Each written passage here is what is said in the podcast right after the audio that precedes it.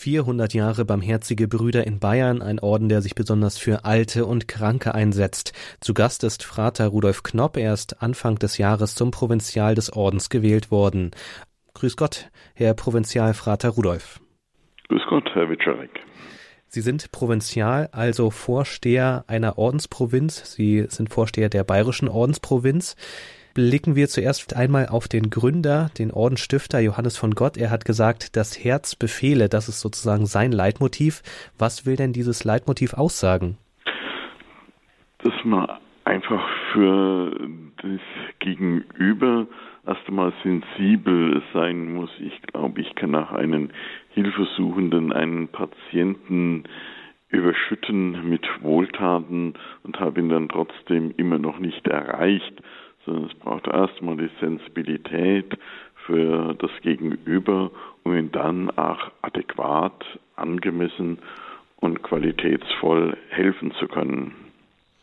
Vor 400 Jahren begann die Geschichte der Barmherzigen Brüder in Bayern, in Neuburg an der Donau, mit der Stiftung des Hospitals und Klosters St. Wolfgang durch Herzog Wolfgang Wilhelm und seiner Gemahlin Magdalena von Bayern. Provinzialfrater Rudolf, lassen Sie uns am Beginn dieses Interviews einmal auf die Geschichte Ihres Ordens schauen. Was waren denn besondere Höhepunkte in diesen 400 Jahren? Ich denke, besondere Höhepunkte war zum einen, als zwar durch politischen Wirren, aber trotz und alledem 1781 die deutsche Provinz entstanden ist also eine selbstständige Tätigkeit in Deutschland, die leider dann durch die Säkularisation ein jähes Ende fand.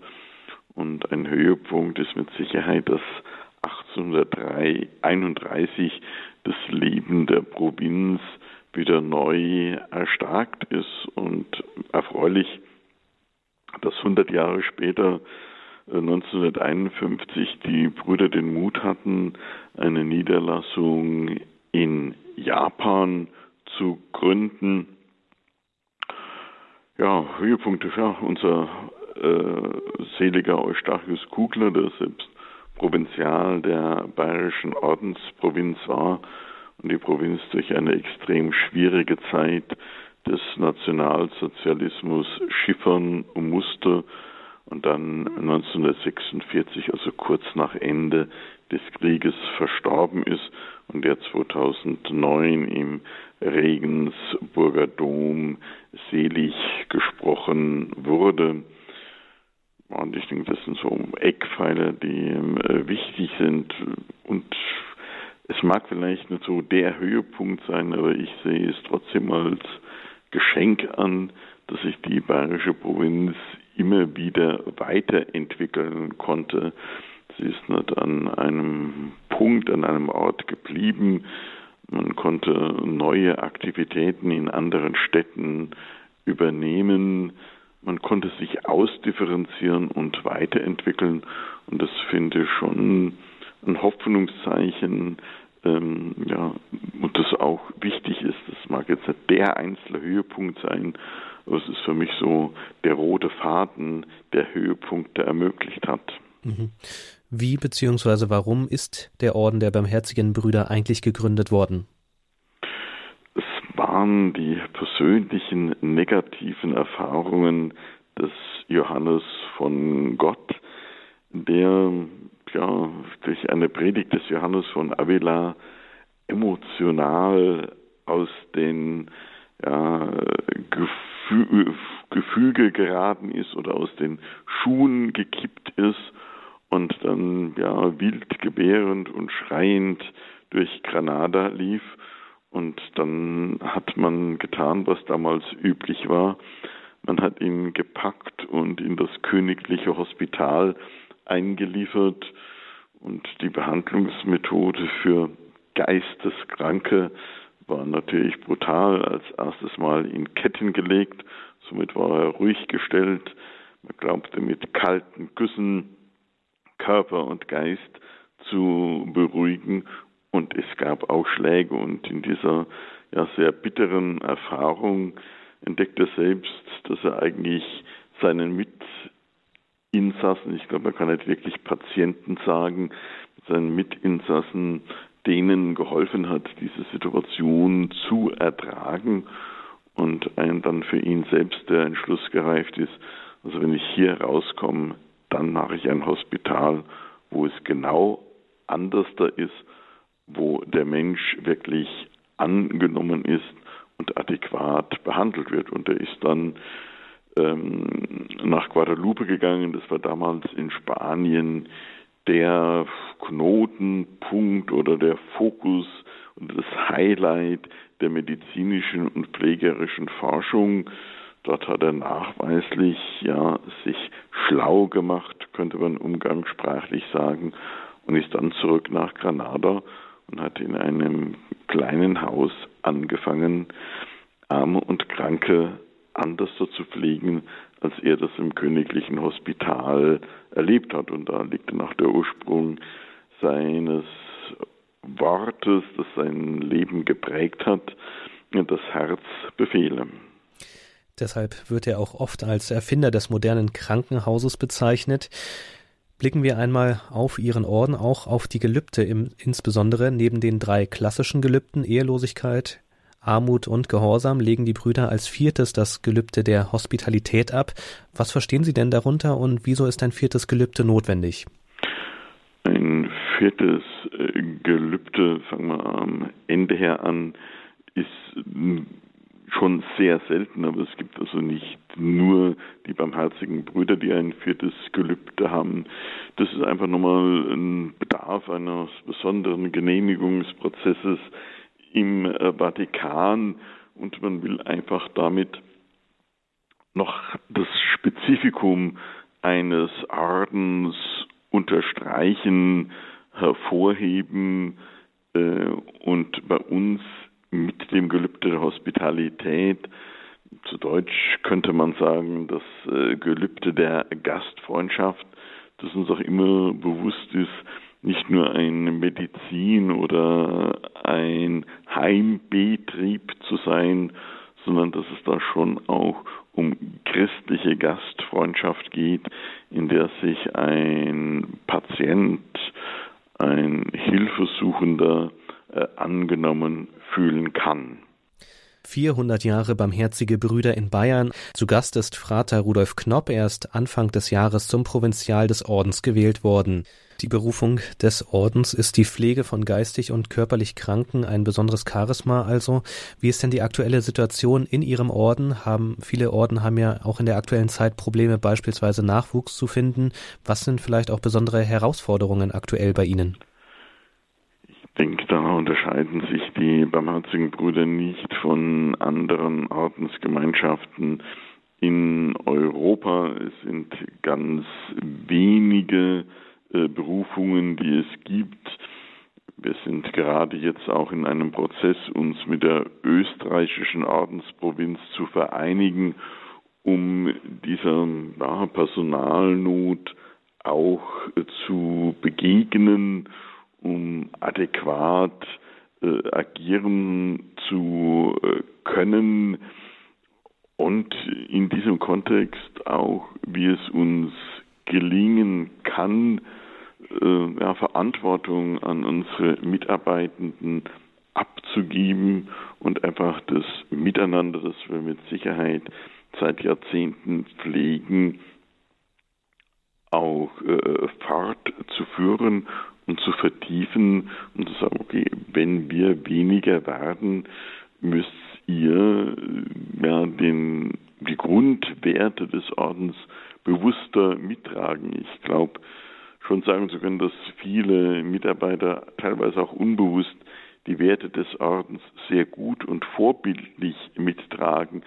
Aber mit immer weniger barmherzigen Brüder wird es immer bedeutungsvoller, diese Werte mitzutragen. Und da geht es jetzt nicht darum, alle zu verpflichten, sondern die, die sich da stärker angesprochen fühlen, dass sie der Motor in einer Einrichtung, in einer Institution sind, um andere mitzureißen, mitzubegeistern, diese Werte zu leben. Denn ähm, wir müssen einfach auch realistisch sein. Es mag die eine oder andere Krankenschwester, Arzt und Pfleger geben, die vielleicht kirchlich nicht beheimatet sind, würde ich sagen, okay, so wie hier Menschen betreut, gepflegt werden, das ist mir wichtig, da will ich mittun.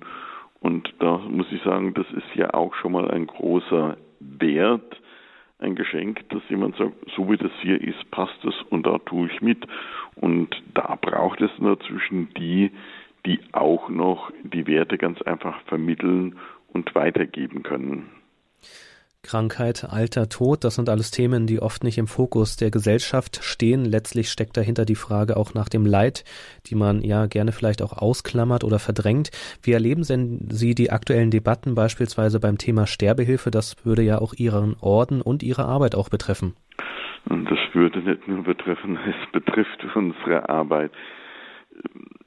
Ist schwierig. Auf der einen Seite müssen wir einfach mal realisieren, es sind nicht mehr ganz 50 Prozent der Bevölkerung in Deutschland, die sich zu einer christlichen Kirche bekennt. Ähm, da kann ich nicht so tun, wie wenn also christliche Werte im Vordergrund stehen können. Also das heißt, ich muss mich mit einer gesellschaftlichen Situation arrangieren und muss mit Sicherheit für Werte, die mir und uns wichtig sind, kämpfen und mit Argumenten überzeugen. Also ich glaube, nur äh, zu fordern ist zu wenig. Ich glaube, hier muss Kirche, hier müssen Arten argumentativ sich der Diskussion stellen, weshalb sie welche Werte hochhalten und ähm, im Gesamt, wie Sie schon ausführten, im Gesamt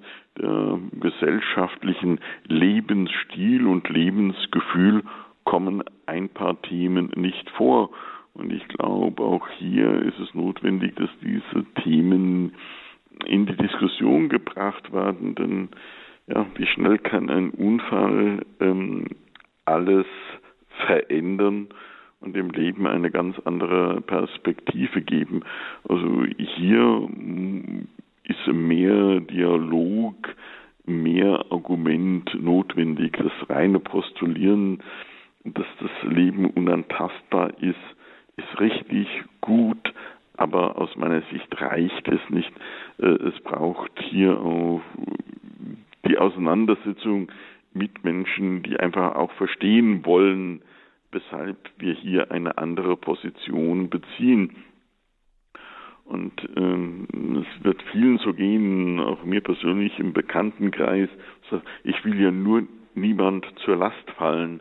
Und äh, man muss da schon aufpassen, äh, dass ich nicht vor lauter Angst äh, äh nur niemand ähm, zur Last fallen zu wollen, zur möglichst einfachsten und schnellen Lösung greife. Also ich denke, ähm, es braucht mehr gesellschaftlichen Dialog um dieses Thema und der assoziierte Suizid scheint halt eine schnelle Antwort für eine verdrängte Frage zu sein.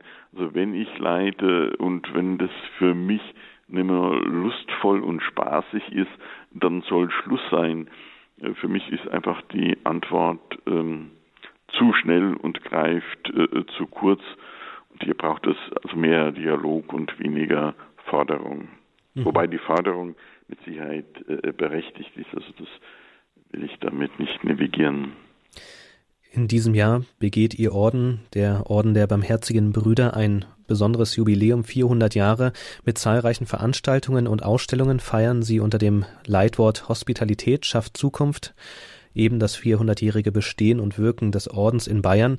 Wie wird denn dieses besondere Jubiläum konkret gefeiert?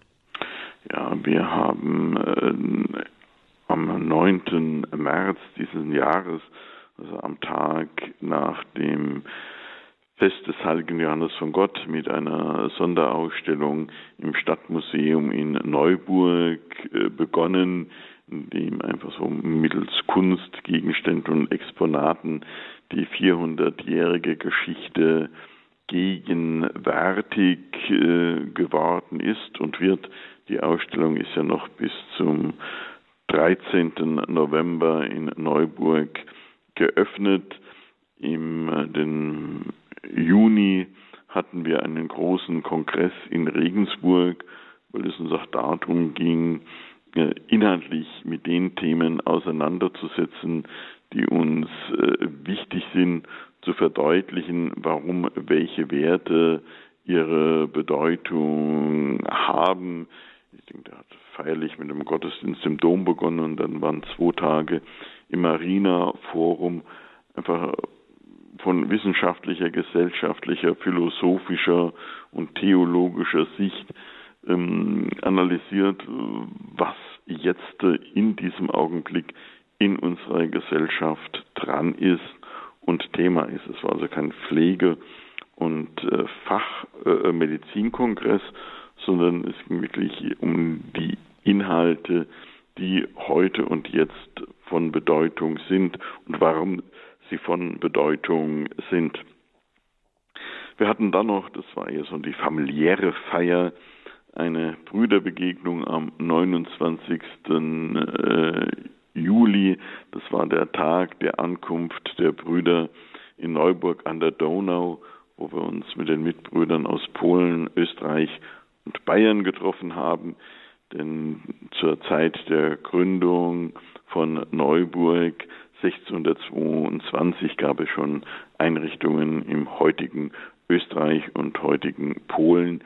Deshalb war das so die, das Familientreffen im Rahmen des äh, Jubiläums. Ja gut, die hochoffizielle Feier ist jetzt da am 11. November. Das ist der Jahrtag der Unterzeichnung der Stifterurkunde.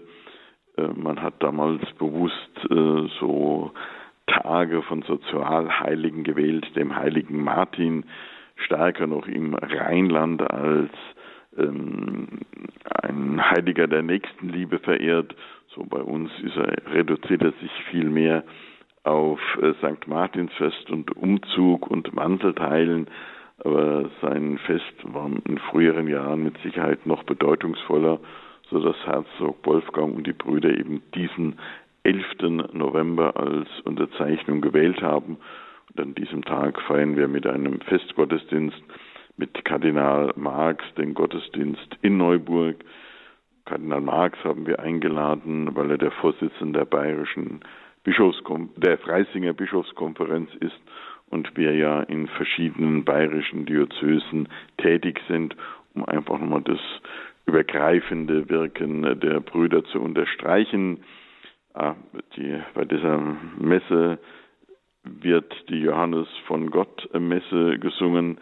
Haydn hat sie komponiert und er hatte so ein sehr inniges Verhältnis zu den barmherzigen Brüdern, denn als junger Student suchte er eine Tätigkeit und er hat dann in Wien eine Anstellung als Kirchenmusiker bei den Brüdern bekommen und Zeit seines Lebens blieb er den Brüdern verbunden und hat eben dann auch eine Messe zu Ehren des Ordensgründer der Barmherzigen Brüder geschrieben. Dann haben wir einen Festakt im äh, Stadttheater von Neuburg, zu dem auch der Ministerpräsident Dr. Markus Söder kommen wird. Neben ihm wollen wir auch ganz bewusst Betroffene äh, und Mitarbeitende reden lassen, sodass eine Gesprächsrunde sein wird. Die Vorsitzende des Werkstattrates einer Werkstätte für behinderte Menschen und eine Heilerziehungspflegerin, also eine Fachkraft der Behindertenarbeit und eine andere Runde wird ein Chefarzt und ein Pfleger aus der Intensivmedizin sprechen, um wirklich so den Alltag des ähm, Wirkens der Brüder ins Zentrum des Festaktes zu stellen und nicht nur die Brüder, denn heute äh, funktionieren und unsere Werke nur im Miteinander mit den Mitarbeitenden und das wollen wir einfach auch beim Festakt dann zum Ausdruck bringen. Wir brauchen die Politik, wir brauchen äh, auch die Finanzen der Politik, um wirken zu können. Von daher ist es, erfreut es uns natürlich sehr, dass der Ministerpräsident selber auch zum Festakt kommt. Und es gehört sich einfach dazu, dass es ein gutes Essen hinterher gibt. Denn ja, das rundet einfach einen Festtag ab. Und dann wären auch das die Feierlichkeiten des Jubiläums. Daneben gibt es ein paar Publikationen. Es gibt die klassische Festschrift, die verschiedene Historiker erarbeitet haben. Daneben gibt es einen Band mit Kunstwerken, hm, eher so als leicht verdauliche Kost gedacht, wo anhand von Kunstwerken eher knapp und bündig die Geschichte erzählt wird, denn durch die 400-jährige Geschichte sind immer wieder verschiedene Kunstwerke entstanden, die einfach so ein besonderes Licht auf einen speziellen Zeitpunkt der geschichtlichen Entwicklung werfen. Und so lässt sich anhand von diesem Kunstband gut die Geschichte erzählen, ohne sich durch wissenschaftliche Vorträge von Historikern äh, quälen zu müssen. Das ist halt etwas anstrengender zu lesen. Und so ein Bildband, das geht natürlich etwas lockerer. Herr Provinzialfrater Rudolf, dann bedanke ich mich ganz herzlich für dieses Interview, wünsche Ihnen natürlich zum Jubiläum alles Gute von Radio Horeb und ja, wünsche Ihnen natürlich auch viel Gottes Segen für die kommende Zeit in Ihrem Orden, aber auch für Ihre wichtige und wertvolle Arbeit. Ja, vielen Dank, dass ich die Möglichkeit hatte, im Radio Horeb von unserem Jubiläum zu erzählen und auch für Radio Horeb und Sie persönlich alles Gute, Gottes Segen auf eine gute Zukunft.